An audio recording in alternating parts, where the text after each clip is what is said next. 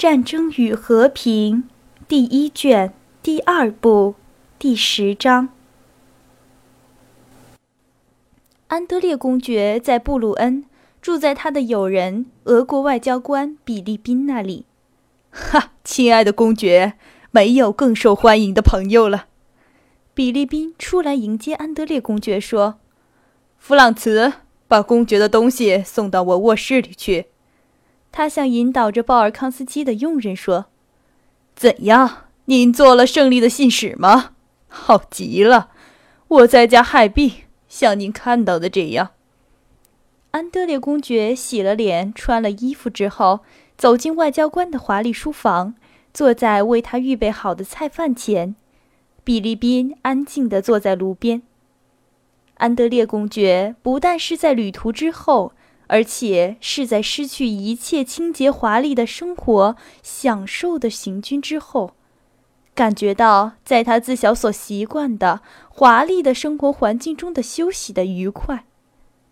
此外，他觉得愉快的是在奥国人的接待之后，他虽不用俄语说话，却同俄国人说话。他以为这个人也有俄国人此刻所特别强烈的感到的对奥国人的共同的反感。比利宾是一个大约三十五岁的独身男子，和安德烈公爵属于同一个社交团体。他们在彼得堡原就认识，但在安德烈公爵上次和库图佐夫在维也纳的时候，他们更加亲密。正如安德烈公爵是年轻人，在军界里有远大的前途，比利宾在外交界更有前途。他还是年轻的人，但已经不是年轻的外交官，因为他从十六岁起即开始服务，曾驻巴黎、哥本哈根，现在在维也纳担任相当重要的职务。外交大臣和俄国驻维也纳大使都认识他，器重他。他不属于那些大多数的外交官。他们只需具有消极的品质，不做某种事情，并且为了要做很好的外交官而说法语。他属于这样的一些外交官们，他们喜欢工作，并且善于工作。他虽然懒惰，却有时整夜坐在写字台前。无论工作性质是什么样的，他都做得同样的好。他所关心的不是这个问题，为什么，而是这个问题，怎么样？外交事务的内容是什么？他觉得无关重要，但是巧妙的、准确的、华丽的起草通告、备忘录或报告，使他感到巨大的乐趣。比利宾的服务受人重视，不仅是因为他善于起稿。还因为他在上流社会中的举止和谈话的技巧。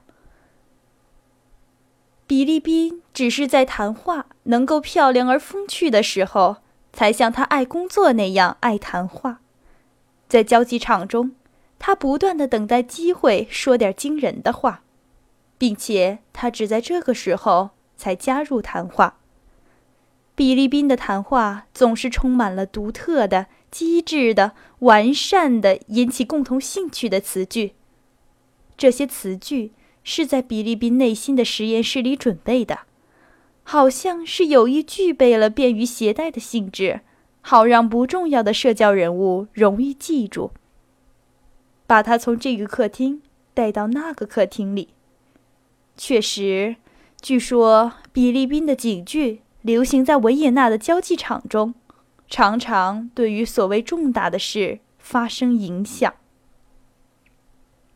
他的消瘦、憔悴、黄色的脸上全是深深的皱纹，这些皱纹好像是仔细的洗得很清洁，好像沐浴后的指尖一样。这些皱纹的活动是他的脸上的主要表情，时而他的额上现出深的皱褶。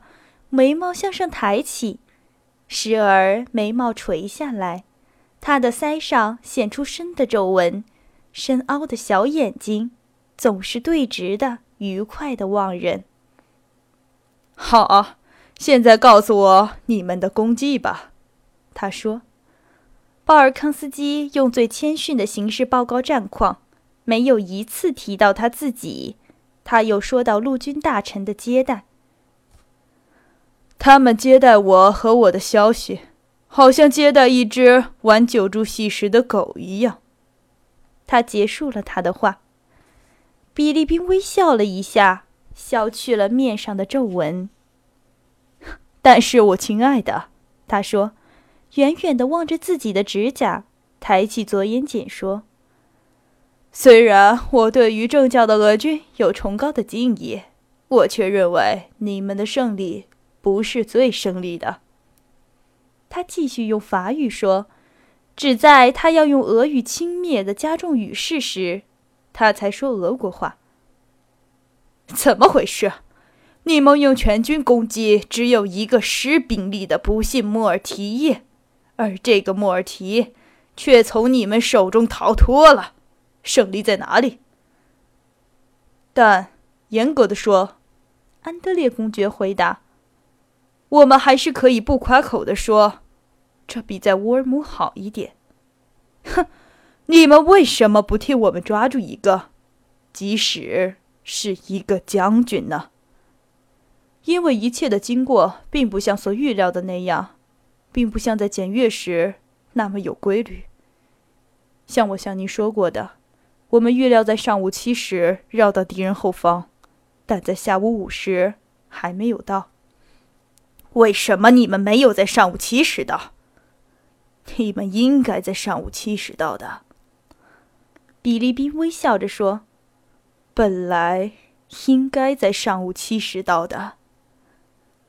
为什么？”您没有用外交方法开导波拿巴，使他觉得最好是离开热内亚呢？安德烈公爵用同样的语气说：“我知道。”比利宾插言道：“您以为坐在路边的沙发上抓住元帅们是很容易的？这是真的。可是，为什么你们不抓住他呢？您不要惊异，不但陆军大臣。”并且，至尊的法兰西皇帝兼国王陛下，也不会为了你们的胜利而高兴的。就是我，俄国大使馆的可怜的秘书，也不觉得有任何特别的高兴。不必给我的富让茨一个银币，给他一天假，让他带他的情人在布拉特尔街上去耍，来表示我高兴。哼。不过这里没有布拉特尔街。他对直地望着安德烈公爵，忽然把他的皱纹从额上消失了。现在轮到我问您为什么了吧，亲爱的，鲍尔康斯基说：“我向您承认我不明白，或许这里有外交的奥秘，是我贫乏的智力不能了解的。但我不明白，马克丧失全军。”费迪南大公和卡尔勒大公没有一点活人的样子，并且接连犯错误。最后，只有库图佐夫获得了真正的胜利，破坏了法军无敌的声望。而陆军大臣居然不想知道详情。哈！正因为这个缘故，我亲爱的，你知道吗？我亲爱的，乌拉，为沙皇，为俄国。为政教污染，这都是极好的。但我们，我是说，奥国宫廷和你们的胜利有什么关系呢？您若带给我们关于卡尔勒大公或斐迪南大公胜利的好消息，呵，你知道，这个大公和那个大公是不相上下的。即使是对于拿破仑的一个救火队的胜利，这又是一回事儿了。我们要鸣炮的，但是这种事儿似乎是故意做来刺激我们的。卡尔勒大公什么事儿也没有做，费迪南大公自己丢脸。你们放弃了维也纳，不再保卫他，好像您对我们说：“上帝保佑我们，上帝保佑你们和你们的都城。我们大家所欢喜的一个将军斯密特，你们让他中了子弹，却庆贺我们的胜利。您要承认，比您带来的消息更惹人生气的东西是想不出了。这好像是有意的，好像是有意的。此外，假使你们获得了真正光荣的胜利，即使卡尔勒大公获得了胜利。这对于战争的大局会有什么改变呢？现在已经迟了，维也纳已被法军占领了。怎么占领了？维也纳也被占领了？哼，不但被占领了，而且波拿巴在舍恩不如了，并且伯爵，我们亲爱的福尔布纳伯爵，要到他那儿去接受命令了。鲍尔康斯基，在旅途的劳顿和途中的见闻之后，在大臣的接见之后，特别是在饭后，觉得他不明白他所听到的话的全部意义。